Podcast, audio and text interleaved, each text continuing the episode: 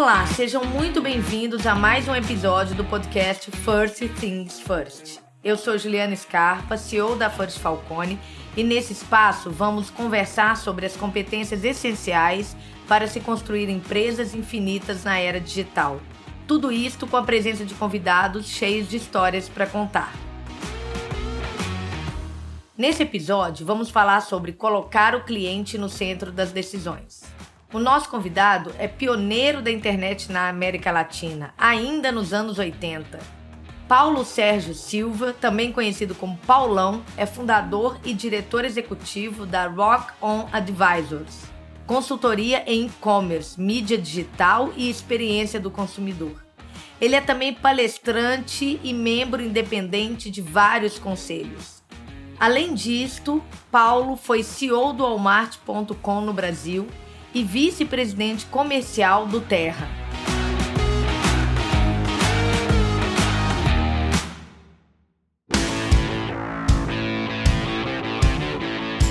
Paulo, é um prazer te ter aqui. A gente queria ouvir um pouco mais sobre você, sua trajetória, suas histórias, como que tudo isso se conecta ao tema desse episódio, o cliente no centro das decisões. Eu sou publicitário, eu entrei em engenharia na USP e desisti no primeiro semestre, cara, que eu achei que, que não era aquilo para mim, era muito muita conta para fazer, né? E naquela época eu abandonei e fui fazer propaganda, porque eu achava que propaganda era um negócio genial, eu adorava as propagandas que passavam na televisão. Né? Eu achava aquilo incrível, uns filmes de 30 segundos incríveis, assim, fantásticos.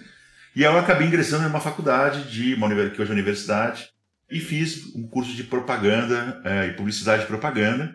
E, pô, curti muito fazer e, e, criar filmes, criar, criar histórias. Era o meu um desafio que eu gostava muito. E casualmente eu saí da universidade e acabei caindo numa, numa software house, numa empresa de tecnologia, que precisava comunicar aí o que fazia, etc. E nessa empresa eu acabei conhecendo um, um grupo de pessoas que estava montando uma empresa de desenvolvimento de software e que me convidaram para ser um dos, dos uh, sócios na empresa para a gente montar essa operação em São Paulo, enfim. E aí eu acabei indo. Não entendia nada de tecnologia, mas achava que tecnologia era um negócio bacana. Naquela época eu tinha acesso a um CP500 da Prológica, não sei se as pessoas vão lembrar disso, mas era o que tinha na época, né? E a gente montou a Nutec, e que depois virou a NutecNet, que foi o primeiro provedor de acesso do Brasil nos anos 90. Com o movimento da América Online, a gente entendeu que era uma oportunidade de prover acesso para a internet para as pessoas. A gente montou a NutecNet e virou um dos maiores provedores de acesso do país, junto com o Universo Online e o Mandic na época. E comecei a trabalhar com eles na área comercial e de marketing e tudo mais. E a gente acabou uh, precisando de capital, vendemos a empresa, no primeiro round, é, para uma empresa de comunicação, um grupo de comunicação do Sul. Mudamos o nome da empresa para ZAS. E quando abriu as telecomunicações no Brasil, com a entrada da Telefônica, a Telefônica adquiriu a nossa companhia, daí 100% das ações, e montou uma rede chamada Terra, um provedor, um portal chamado Terra Networks, que está aí até hoje em vários países da América Latina. Então, naquela época, a gente tinha uma startup que não sabíamos que era uma startup, não havia venture capital para buscar dinheiro. Então, era, uma, era, um desafio parecido, mas era muito mais complexo. Bom, no Terra, depois eu fiquei 12 anos como executivo de vendas de publicidade online e produtos digitais é, no Grupo Telefônica, para América Latina toda. E a gente criou alguns produtos muito legais. A gente criou um produto chamado Alma Gêmeas, que atualmente é mais conhecido como Tinder a gente criou um produto chamado Personal Pages na época, que hoje é mais conhecido como Facebook. A gente criou o Sonora, que é o Spotify, a gente criou o Terra TV, que é o Netflix. Só que a gente estava 10 anos na frente do que tinha na época. Então, Uau. obviamente, todas. E a gente fez o Planeta Terra, que era um festival de música transmitido online. Depois a gente transmitiu as Olimpíadas de Londres, as Olimpíadas de Beijing, com 35 canais simultâneos na tela do computador, no celular, nas TVs conectadas, nos tablets. Então, enquanto a, a gente tinha a TV a cabo com cinco canais e a pessoa precisava ficar zapeando, a gente colocava 32 telas com 32 esportes ao vivo simultaneamente, aonde o cara quisesse ver. Então era super disruptivo na época. E foi muito bem sucedida essa trajetória. Depois de 11, 12 anos eu resolvi sair. é, fui operar o Walmart.com no Brasil, como CEO da operação, para implementar essa empresa que era uma empresa com corporate venture capital, não tinha correlação de gestão nem de financiamento das lojas aqui no Brasil, e a gente fez a terceira maior audiência, 4 mil sellers, 5 milhões de SKUs, e aí gente, na trajetória depois de 5, 6 anos ali, a gente fez a fusão das duas operações para que a empresa pudesse vender o Walmart aqui no Brasil para o grupo de Private Equities, uma companhia de Private Equities. E aí eu saí, já estava pensando em ser conselheiro, e aí agora estou numa trajetória de consultor, né, em teoria, e estou em quatro conselhos de administração nos últimos três anos, três, quatro anos. Isso é um pouco da minha, da minha trajetória, enfim. Gosto muito de tecnologia, sou super conectado, enfim, é isso. Paulo, trazendo o tema desse episódio para a nossa conversa, o que, que significa na prática ter o cliente no centro das decisões? A gente vem ouvindo muito recentemente mais sobre esse assunto, né?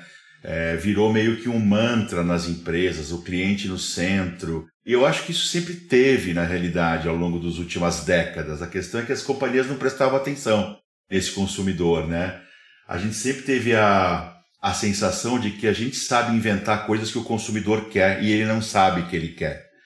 Eu acho que em alguns casos é verdade. Quando você está criando inovação, certamente isso é uma verdade. Né? As pessoas não sabiam que elas queriam, por exemplo, uma loja de aplicativos, porque nunca ninguém tinha dito para elas que existiria uma loja de aplicativos.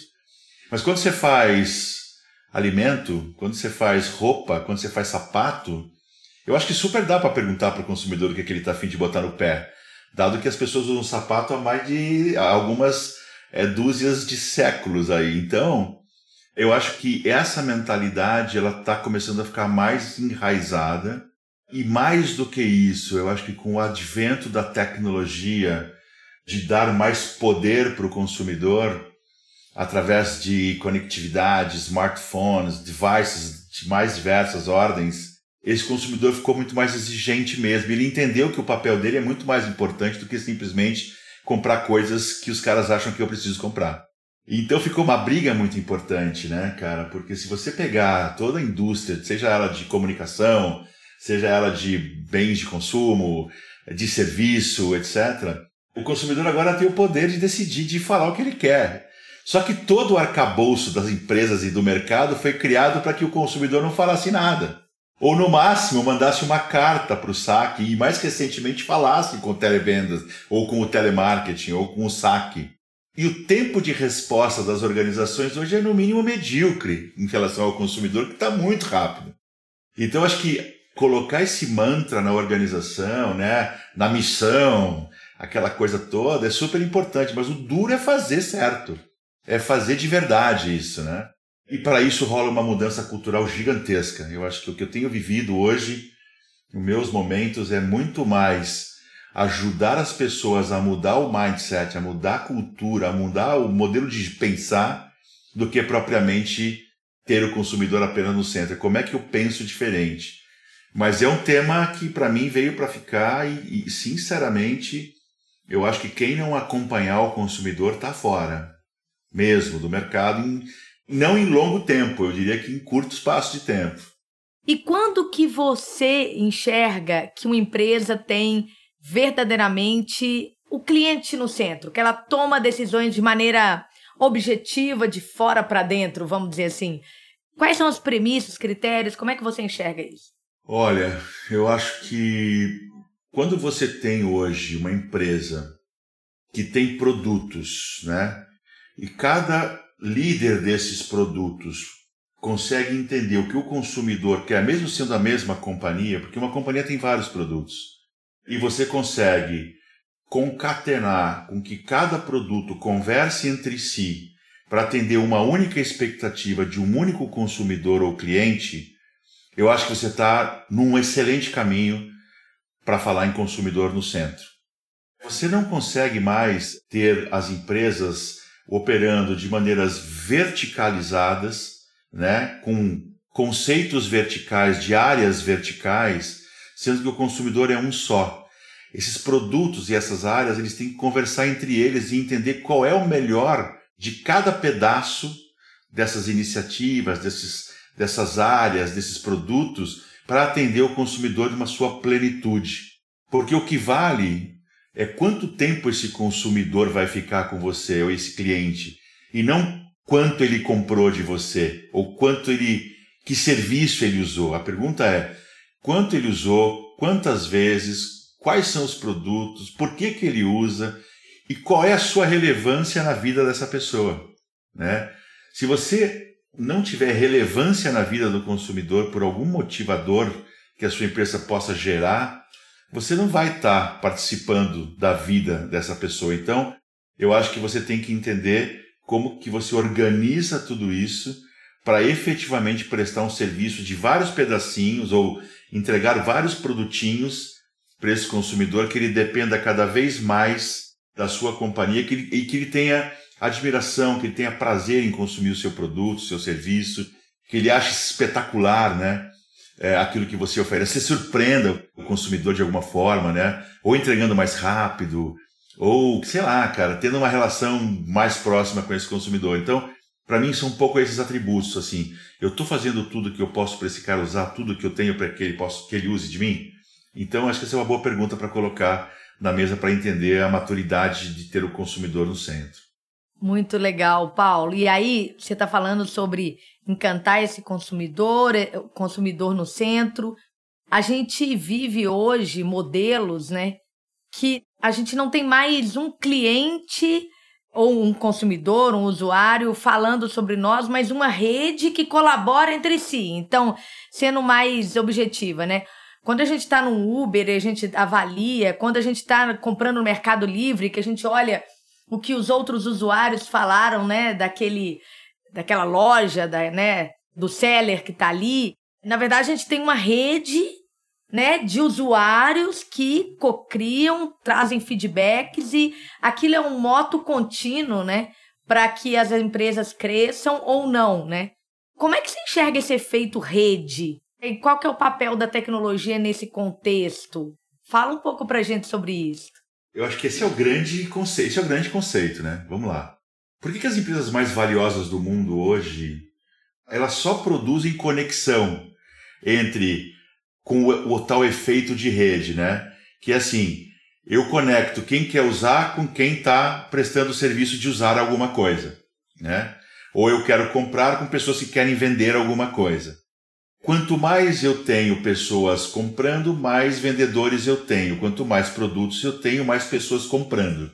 E esses efeitos de rede valem para os dois lados, né? Então eu acho que se você consegue entender ou criar um ambiente, uma, uma plataforma, vamos dizer assim, e que não necessariamente essa plataforma precisa ser digital, né? Aonde eu consigo colocar mais serviços ou produtos para que mais pessoas comprem e usem os serviços e os produtos, eu crio uma rede exponencial. E essa rede exponencial só passa a ser exponencial quando um fala para o outro, que fala para dois, que fala para cinco, que fala para dez, que fala para 150. Bem ou mal, né? Então acho que a gente tem que buscar aí esse efeito de rede. E com isso, eu consigo saber o que, que essas 150 mil pessoas que nesse efeito de rede que a gente conseguiu construir, ela quer comprar, o que serviço, que produtos, em que preço, por quanto tempo, quantas vezes. Então eu começo a conectar esses dois universos e se eu tenho hoje uma capacidade de organização de dados através das ferramentas tecnológicas disponíveis no mercado, eu consigo ser muito mais previsível para entregar coisas que o meu consumidor quer, com qualidade que ele quer, com o preço que ele quer, e certamente eu vou conseguir trabalhar melhor a minha cadeia de valor do outro lado, porque eu sei exatamente o quanto eu vou comprar, por quanto eu vou vender e o que, que eu posso vender, que eu trazer para o meu produto, para a minha rede, que eu vou conseguir vender mais facilmente, ou prestar um serviço mais facilmente. Então, para mim, eu acho que são, é o efeito de conectar esses dois universos com inteligência de altíssimo nível e com análise de dados cada vez mais precisas e aí entra as questões de algoritmos, e aí não vou entrar nesse detalhe, mas isso são as ferramentas, a tecnologia nos ajuda. Eu acho que a tecnologia só ajuda a gente ser melhor. Não que ela vá fazer por si só a transformação que a gente precise. Não adianta comprar sistema se não tiver cérebros ali e não entender esse desenho. Até por isso que você colocou, né, que o grande desafio, inclusive o seu grande desafio hoje na ajuda nas organizações, está muito ligado a esse mindset, né, Paulo? Por isso que você coloca isso, né, a cultura, mindset, porque a, a gente é que tem que usar a tecnologia pessoas utilizam a tecnologia para criar coisas incríveis, né? Exato. Mas olha só, isso é louco, porque as organizações imaginam que as inovações sairão da sua área de tecnologia. E não necessariamente. Né? A área de tecnologia hoje, ela basicamente presta um serviço para que as pessoas sejam mais criativas e melhorem o seu, a sua experiência comercial, eh, a sua experiência logística, a sua experiência de marketing, a sua experiência com recursos humanos. Então a tecnologia ela é um grande facilitador, né? Então eu, eu pego o um universo onde eu, a cultura é, não, eu mando lá uma requisição para minha área de TI e fico aguardando os caras me entregarem. Eu tenho, aí a burocracia é gigante, assim. Daí o cara fala, não, mas faz uma POC, aí faz um pedido, escreve o que você quer. Só que o, o mundo corre tão rápido que quando esse pedido fica pronto, já não serve mais. E a área de tecnologia começa a entregar um troço que já está velho.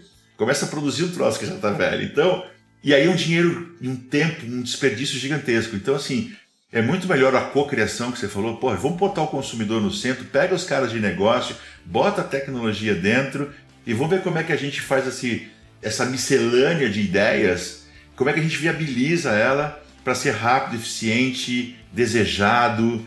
É uma nova forma realmente de pensar as organizações. E Paulo, muitas vezes o primeiro teste é no analógico ali, né? Você simula, Total. faz alguma coisa bem, bem rápida, cara, isso faz sentido, então agora vamos escalar. Muito legal.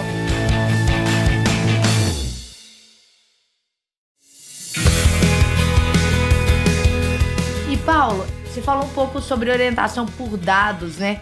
Para se ter o cliente no centro hoje, é absolutamente necessário ser orientado a dados, né? Não tem outra forma de você falar com muita gente. Não tem. E mais do que isso, né? Dado por si só não é inteligência, né? Você observa que as empresas colecionam muitos dados. E aí, a loucura é cada grupo de pessoas dentro das organizações quer interpretar o dado à sua maneira e à sua conveniência. O que me deixa louco é que assim, o cara olhando para o dado da forma que ele quer olhar o dado, ele está indo muito bem. Então ele vai assim: o meu desempenho do meu departamento é fantástico. Porra, mas o indicador dele é muito ruim. Então ele criou um indicador para mostrar para a empresa que ele é bom para caramba, né? E não está olhando o resultado do consumidor, não está olhando a satisfação né, do seu cliente e verdade. Então meu desespero assim, eu estava ontem numa call, cara que o cara lá do supply dizia o seguinte: não, nosso nível de serviço é espetacular, mas de, de acordo com a interpretação do KPI dele, que não tem nada a ver com o KPI que o consumidor está afim, entendeu?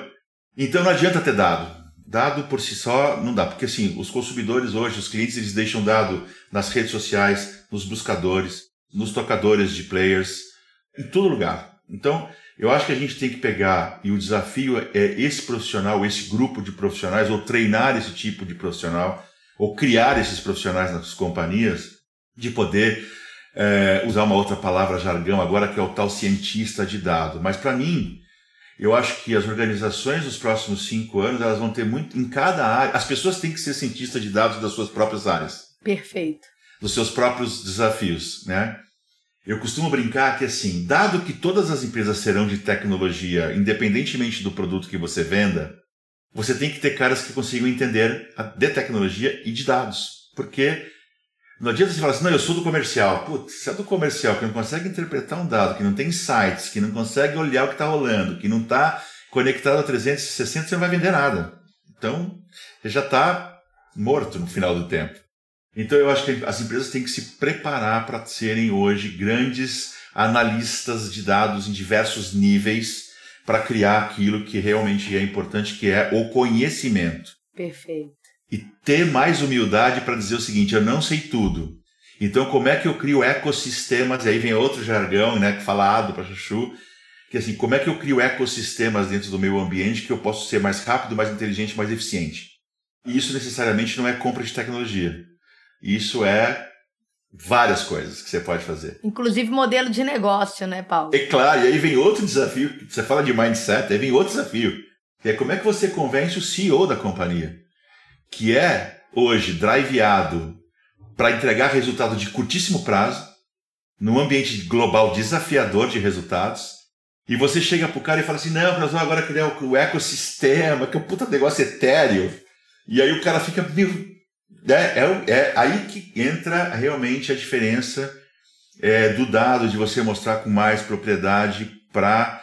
Porque tem muita gente que não consegue funcionar se não for uma explicação técnica, robusta, né, bit por bit, não, não consegue reagir muito bem com essa coisa do da incerteza, do não sei o que vai dar, vamos testar, vamos olhar, quem sabe vamos fazer. Não, se não tiver o, né, o business case, o cara não consegue, trava. E nós estamos vivendo num mundo que talvez o business case não funcione mais, porque ele é sempre feito baseado no passado. Perfeito. Então não adianta você olhar o que você foi os últimos três anos para fazer o PNL dos próximos três, está morto. Então, olha, é divertido, mas é desafiador fazer essas provocações. Você falou uma coisa, é super divertido mesmo porque as possibilidades aumentam muito. O uso da tecnologia, esses modelos de negócio, eles tornam de fato possível ser exponencial, ter impacto global, mas é dentro de a gente precisa desenvolver competências que não fomos preparados para, né? A First nasce disso, inclusive, né? Quando a gente enxerga que as competências que vão nos levar de agora para frente são outras e que o modelo de educação e o nosso modelo de formação não nos preparou para, né? Então, é, inclusive, é esse o nosso desafio. É muito divertido, mas de fato muito desafiador. O que, que acontece, né, cara? Para para pensar. O mundo foi feito. Nós estamos vivendo num mundo ainda industrial. Porque por que, que o seu filho entra na escola às sete? Para você poder chegar no trabalho às oito. Né? E por que, que todo mundo tem que almoçar do meio-dia às duas? Porque tem que parar a prensa de alguma coisa, porque daí para. E daí volta e vai até às cinco, por quê? Porque todo mundo volta a fazer a mesma coisa. Só que agora as conexões não são lineares. Então, qual que é a loucura na minha cabeça? Como que você pega um grupo de caras que foi treinado linearmente, numa espécie de linha de produção, e olha, não estou falando de uma indústria, de um setor, são todas. Todas começam no mesmo horário, param no mesmo horário, entendeu? Inclusive as de tecnologia, né? Porra! E aí você tem outra coisa, por isso que os restaurantes por quilo abrem da meio-dia às três da tarde. Então, o mundo ele vai ser muito mais, eu diria assim, mais capilar, né? Então você vai ter que estar disponível talvez 24 por 7, mas não todos os 24, nem os 7. Talvez você tenha que trabalhar em momentos no sábado na praia, mas se você está na praia não tem problema mais. Porque você está online, então você tem que mudar o chip. E aí tem uma outra coisa que para mim é louco, que é, é que a pandemia mudou muito, graças a, ainda bem graças a esse movimento, né? As pessoas não precisam estar no mesmo lugar todo o tempo para mostrar que está lá operando e trabalhando. Então, é, essa é uma outra coisa, que você vai trabalhar com pessoas que você nunca viu. E vai ser assim, e ponto. Então, é como que se organiza tudo isso, né? Eu acho que é o, é o grande desafio que a gente tem pela frente. Ô Paulo, você falou um pouco do, do futuro do trabalho aí, né? Então, eu ia te perguntar sobre isso, eu vou antecipar. Como é que você enxerga esse futuro do trabalho? Você já falou um pouco, né, sobre capilaridade. Você enxerga, você tem algum, alguma ideia sobre a relação entre pessoas e empresas? Tem alguma coisa a mais que você queira dividir? Então, eu acho que é assim, ó, cara. Eu até pensei em montar um sistema, mas que é assim. Eu preciso de tantos dinheiros no final do mês, certo? Então, se eu preciso desse, desse volume de grana para viver, da forma que eu quero viver, eu posso trabalhar talvez um pouco para cada coisa. Eu não preciso trabalhar para uma pessoa só, né? Ou para um grupo só, para uma empresa só. Então eu conseguiria, por exemplo, ter meus dias assim, só que eu quero trabalhar quinta a domingo, porque segunda, terça eu quero fazer outra coisa. Então você monta o seu schedule e fala assim, pô, eu vou trabalhar um pouco no Uber e eu vou trabalhar depois, eu vou empacotar produtos na, no CD, no CD de quem, e aí eu monto a minha tabela, eu como trabalhador, eu, eu monto a minha tabela de, de trabalhos que não necessariamente é com um cara ou com uma empresa empregadora. Então eu vejo muito essa, essa multidisciplinaridade, assim, multidisciplinar das pessoas. Porque, por exemplo, Hoje a gente foi treinado para fazer uma coisa para uma companhia, porque as garantias das leis trabalhistas, porque e o sindicato, eu acho que tudo isso vai acabar. Quer dizer, não vai acabar porque é uma coisa muito bem orquestrada, mas assim, na minha cabeça não vai existir mais. Porque a relação do trabalho vai ser através de plataformas. Você quer, você vai aqui, se conecta, bota seu currículo, sua habilidade, seu conhecimento. É, por exemplo, tem uma plataforma de, australiana que é uma, uma plataforma de criatividade. Você vai lá, dá o seu briefing, você tem mais de, você tem milhares de criativos no mundo inteiro que se postulam para fazer a sua propaganda de altíssimo nível, você vai pagar um décimo do que uma agência de propaganda tradicional te oferece, ou uma produtora, e você vai ter um filme incrível.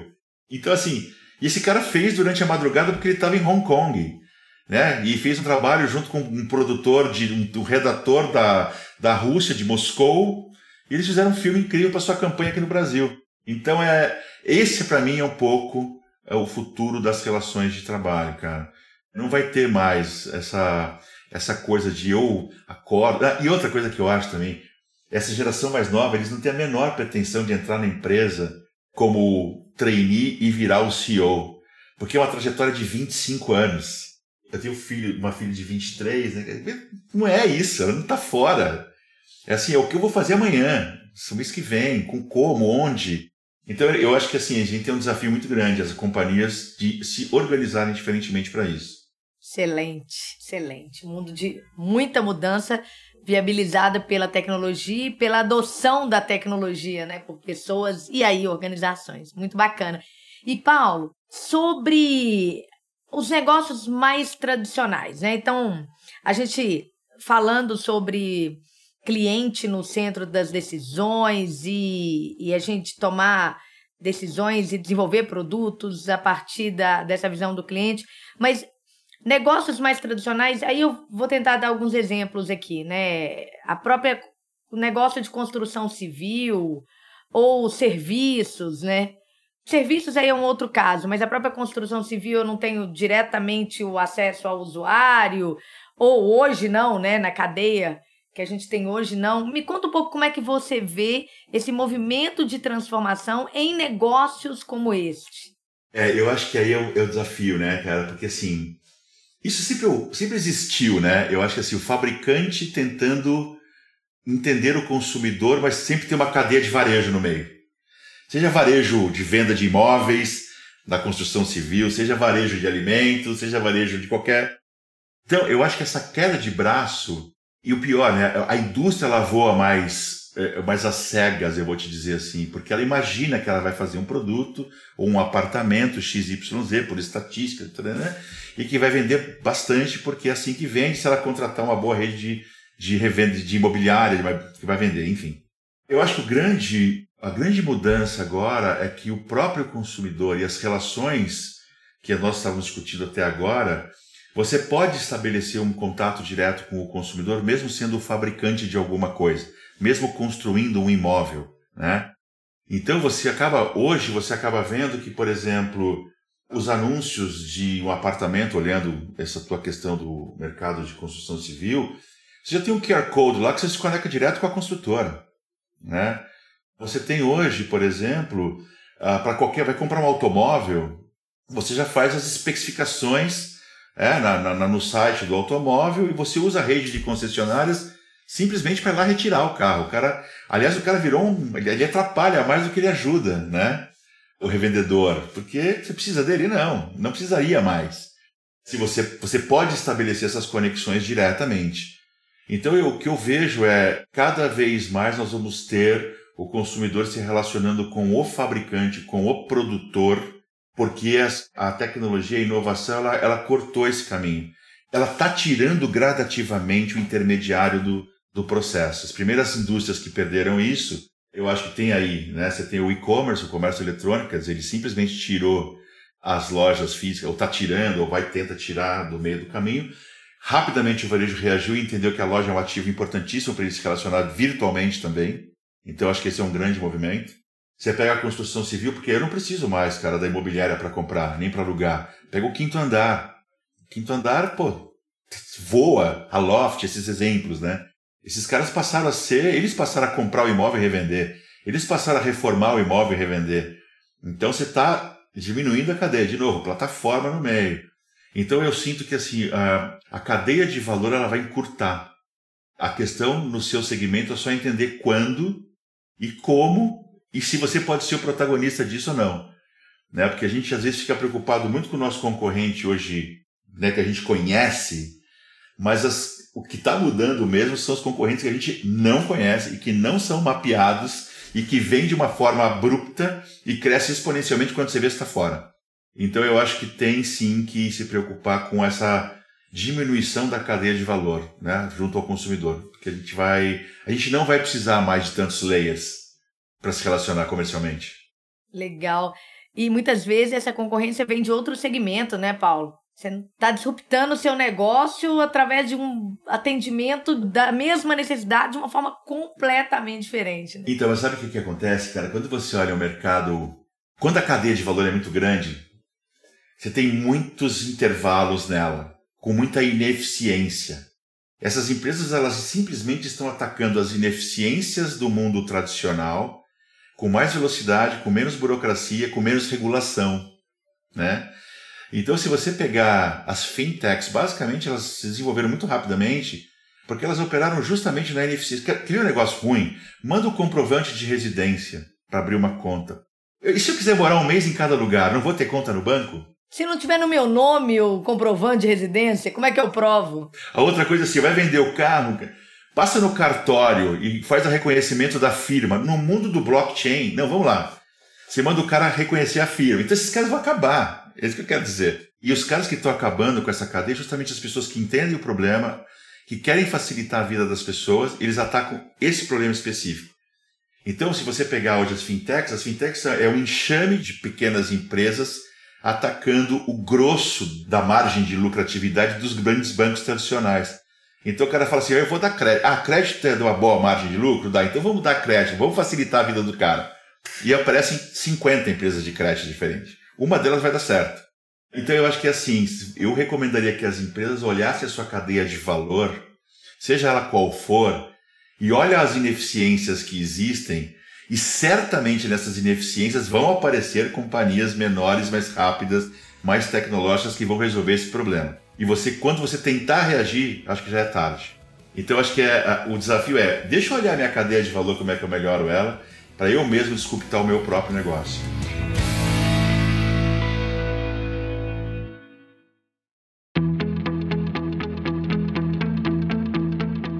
Paulo, sobre mindset digital. Então, você falou sobre cultura, sobre é, a forma com que as pessoas pensam.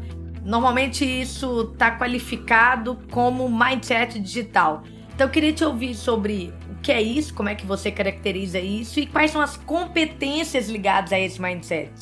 É, isso eu acho que é, que é interessante, né? Eu acho que uma grande característica, que é até uma coisa muito particular minha, assim, é: será que eu não consigo fazer isso diferente? Acho que essa é uma pergunta que a gente tem que fazer todo dia, né? Para as coisas que eu faço. Que, porque isso me incomoda, assim, é, é uma coisa muito minha, assim. Pô, mas por que, que eu vou fazer isso de novo desse jeito? Será que não tem uma forma mais legal de eu fazer? Que eu gasto menos tempo? Que eu me antecipo? Que eu faço... Isso vale para na minha vida, vale para todas as minhas as coisas que eu faço. Então, eu acho que esse é um, é um primeiro ponto. As pessoas, têm, as pessoas elas têm que ser mais provocativas consigo mesmo para dizer assim, pô, eu vou fazer esse troço diferente, cara. Vou fazer mais rápido. Deixa eu ver como é que eu faço mais rápido, mais simples. Né? Será que eu preciso de tudo isso mesmo que eu estou fazendo, pra, que eu tenho para fazer para resolver esse problema? Então, eu acho que o mindset ele é muito mais nessa questão de ser provocador consigo mesmo, de fazer diferente, de fazer mais rápido, de fazer melhor. Eu acho que isso é, um, é uma grande característica da, da pessoa que vai ajudar a gente a mudar as organizações ou o mercado ou, ou enfim. Então, para mim, acho que esse é um bom, um bom desafio. Outra coisa que eu acho que essas pessoas têm que ter, essa coisa do mindset, é: e se eu colocar alguma tecnologia nova nisso que eu estou fazendo? Será que eu melhoro? Ou vou continuar no Excel mesmo? Né? Então, ser curioso, porque assim, está tudo disponível hoje na rede. Se fizer qualquer pesquisa, vai aparecer 50 coisas diferentes que podem te ajudar a fazer aquilo diferente. Aí você tem que ser seletivo. Né? Eu vou pegar quero resolver esse problema, pô, deixa eu ver se tem alguma coisa. Pô, busca, deve ter, certamente vai ter uma tecnologia ou alguma empresa ou alguma alguma pessoa que vai te ajudar a fazer aquele negócio diferente. Então, eu acho que esse é um, é um segundo grande ponto, né? Deixa eu, ser, deixa eu investigar, ser investigativo para fazer diferente. Ou melhorar o processo, ser mais ágil, o que quer que seja. E eu acho que tem um terceiro ponto, para mim, que é, aí já é uma coisa muito dentro da hierarquia das companhias, que eu acho que as pessoas que estão no, nos principais postos das companhias, em função até das suas próprias responsabilidades, elas não têm tempo para parar para escutar uma coisa nova, uma ideia diferente ou alguma coisa que vai deixá-lo, enquanto sua posição, desconfortável. Então, tudo que é uma ideia diferente e que o mindset é outro, deixa a liderança mais desconfortável não tá bom, né? Nada tá bom. Pô, né? E assim, e essas pessoas. Eu trabalhava dando uma conselhia para uma empresa e o CEO dizia o seguinte: essas pessoas não são resilientes. Porque assim, eles querem tudo para. A pessoa já está aqui há seis meses, já quer saber como é que vai ser o futuro. Ou seja, o, o bom para os CEOs mais assim, tradicionais é, ou para a liderança, né? É, é o cara que pergunta pouco, é o cara que executa do jeito que ele quer. E esses caras só contratam pessoas iguais a eles né? Então esse é eu já vi. Outra coisa assim, contrata gente bem diferente, é muito bom. O cara vai encher você o dia inteiro até que você faça coisas diferentes. Então isso é bom. Eu acho que isso é bom. Perfeito, perfeito. Né? E aí tem uma outra coisa que eu fico vendo assim. Então, assim, você confunde, por exemplo, novo mindset com resiliência. Não, esses millennials, sei lá, esses, essas gerações aí, os caras. Eu tô aqui há 30 anos para chegar na minha posição.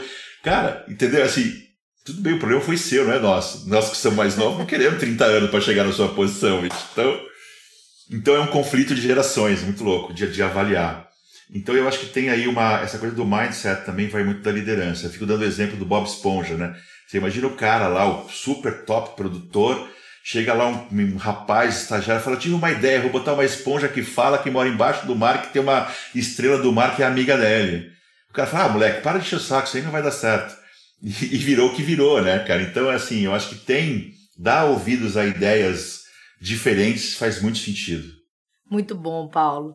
Tá ligado àquilo que você falou, né? Ou a gente se propõe a mudar, ou lá fora alguém vai passar por cima, né? Vai nos disruptar, né? É, eu acho que, sem dúvida. É, e, assim, e ainda bem, né? Ainda bem, quer dizer, eu acho que a gente tem. E um outro fenômeno também que eu acho bacana, que eu tenho que são as social techs, as empresas de tecnologia para causas sociais, né? E esse para mim vai ser um boom que vai mudar o mundo, vai mudar o planeta. Legal. Né? Pô, por que, que eu jogo comida fora se eu tenho que desmatar mais para plantar mais comida, porque 50% do que eu planto eu jogo fora? Então, pô, será que não tem um jeito de mudar? Então, essas empresas novas nesse setor vão fazer uma diferença brutal para o planeta. Fica de olho as pessoas não querem mais consumir do jeito que consumiam até então. Acho que esse a agenda mundial ela faz ela, ela nos exige que a gente pense diferente. A agenda climática, a agenda do comportamento, a agenda a agenda do mundo mudou. Né? O consumidor ele vai usar o sapato dele até acabar, ele não vai comprar dois por ano mais.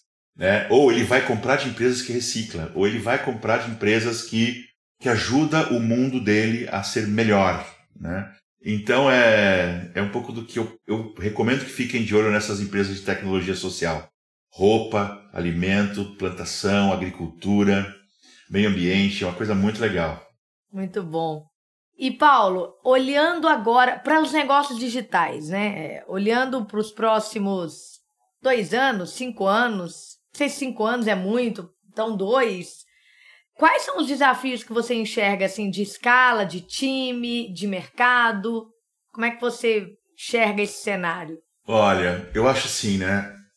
Primeira coisa é que quando a gente pensa em transformação digital e consumidor no centro, a gente acha que tem que contratar pessoas diferentes, assim, eu acho que um penso diferente, que venham do, desse ambiente.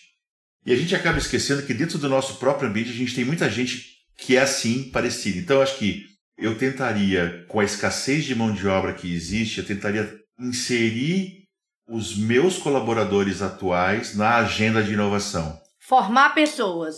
Formar pessoas.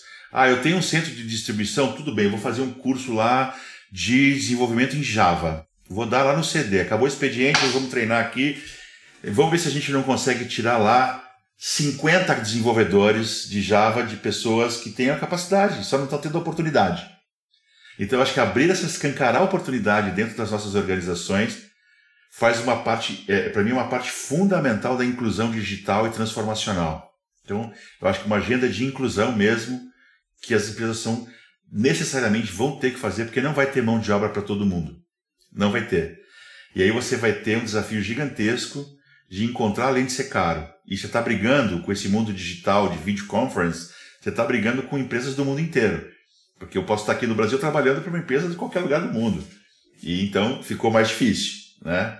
Então eu acho que assim, primeira coisa. A segunda coisa que eu te falo é pensar exponencialmente requer um pouco de desse mindset que a gente está falando, que é o efeito de rede e tudo mais. E eu acho que todos os negócios podem ser exponenciais, ou quase todos, dentro dos seus critérios de, de exponenciabilidade que existe, né?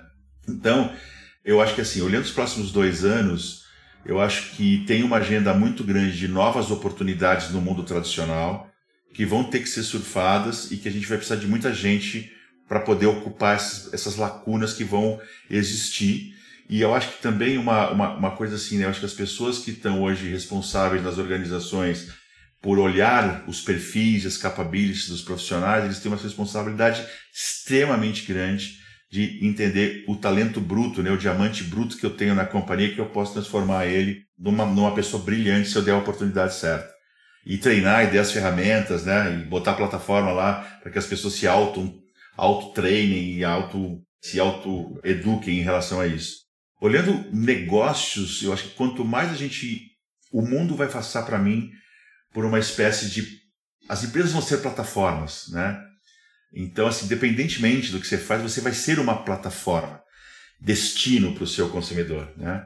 Ou para o seu fornecedor, ou para o seu ambiente como um todo. Então, como que eu faço da minha organização uma plataforma digital para atender todos os stakeholders da minha organização?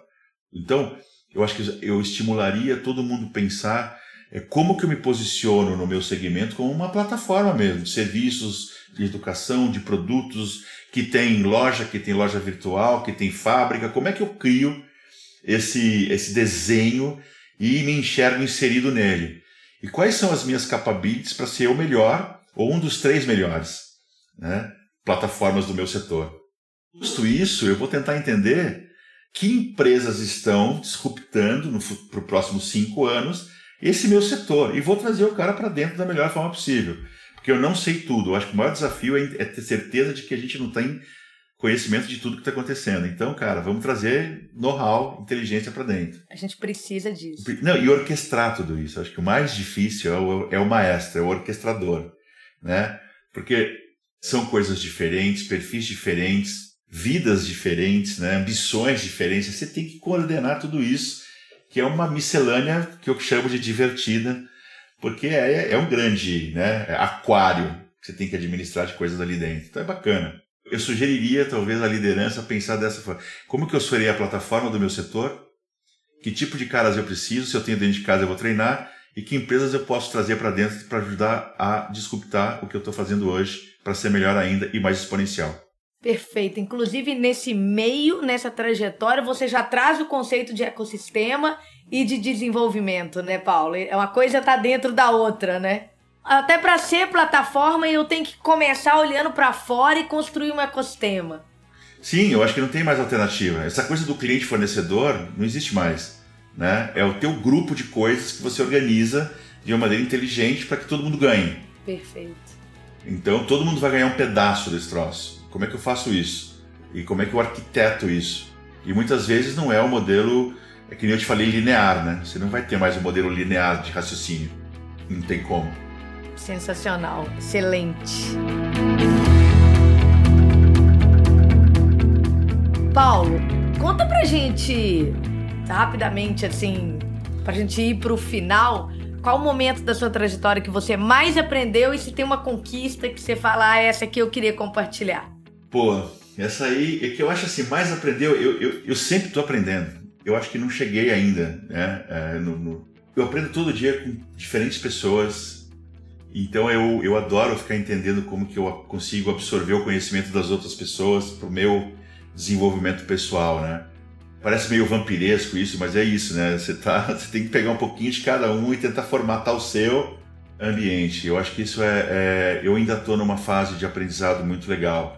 E, o que, que eu tento fazer aprender nesse ambiente mais complexo para levar para as organizações onde eu estou. Levar provocações, levar pessoas, levar gente diferente para falar. É... Eu adoro andar num ambiente que tem gente bem diferente, né? Então, isso para mim é uma coisa extremamente importante, eu continuo aprendendo. Eu acho que uma coisa que foi muito legal assim na minha carreira que eu gostaria de compartilhar foi quando a gente conseguiu fazer brigando com todos os stakeholders e concorrentes. A gente conseguiu comprar as Olimpíadas de Londres para transmitir ao vivo em 2012, brigando com TV aberta, brigando com TV fechada, aquela parada toda. E aí eu tive a, a felicidade de ser uma das pessoas que foi para Londres carregar a tocha olímpica, junto com algumas celebridades ou pessoas locais, etc. E foram os meus, sei lá, 10 minutos mais bacanas, assim, com aquela tocha correndo em Londres, todo mundo lá, batedor, e beleza. E foi lá que eu achei que eu tinha acabado, fechado com chave de ouro a minha trajetória no Terra. E nesse dia eu decidi sair da empresa que eu falei, poxa, eu já fiz tudo que eu tinha que fazer e eu vou sair agora porque essa empresa eu, eu construí do zero, ajudei a construir do zero, é uma super companhia bacana e a gente tinha feito o maior faturamento de uma empresa online dentro de um evento esportivo. Cara, então assim, cara, peguei o chapéu e fui embora. Trouxe a tocha para São Paulo e foi ali. Então acho que foi um momento bastante marcante é, que contribuiu aí com tudo aquilo que a gente fez e conquistou e batalhou e trabalhou e errou e acertou.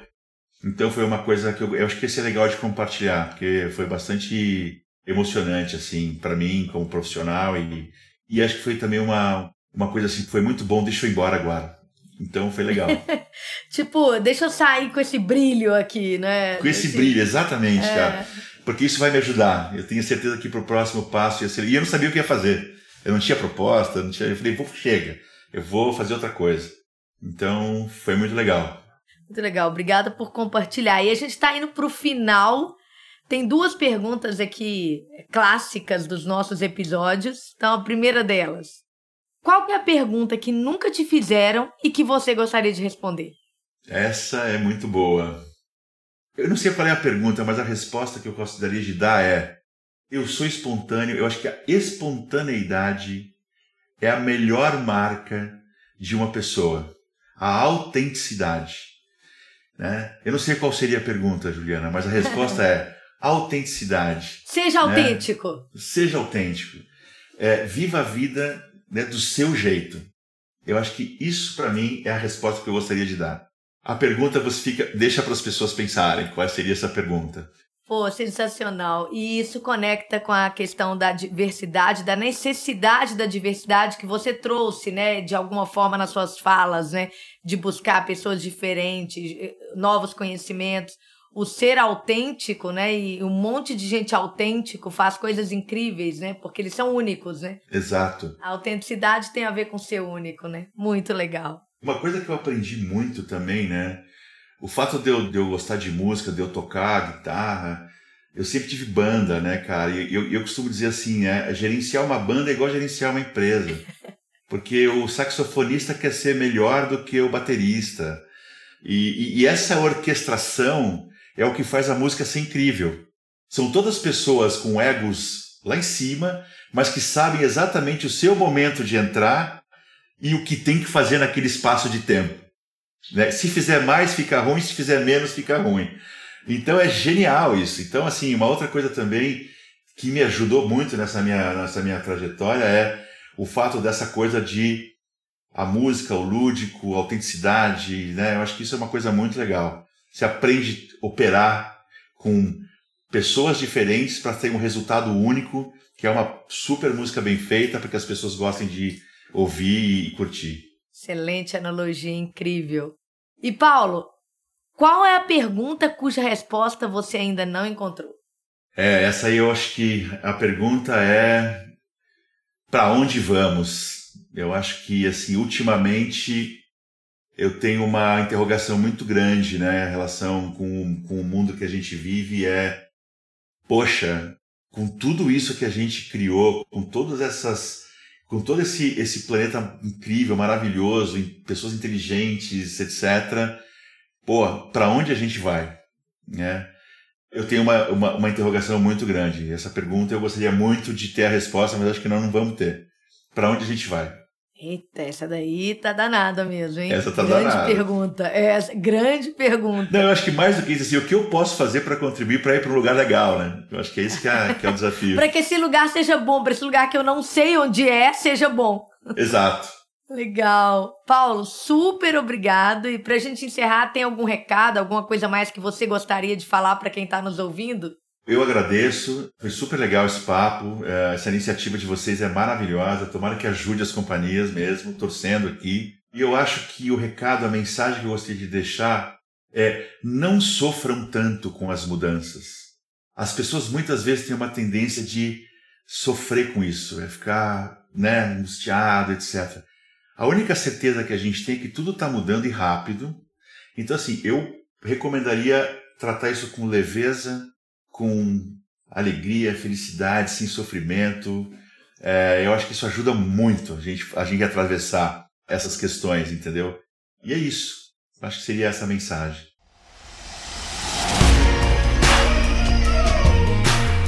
Muito obrigada por estar com a gente nesse episódio. Se você quer acelerar ainda mais o seu aprendizado, nos siga nas redes sociais e acompanhe nosso podcast em sua plataforma favorita. Eu sou Juliana Scarpa, CEO da First Falcone, e em duas semanas eu estou de volta com mais um episódio do First Things First. Até mais!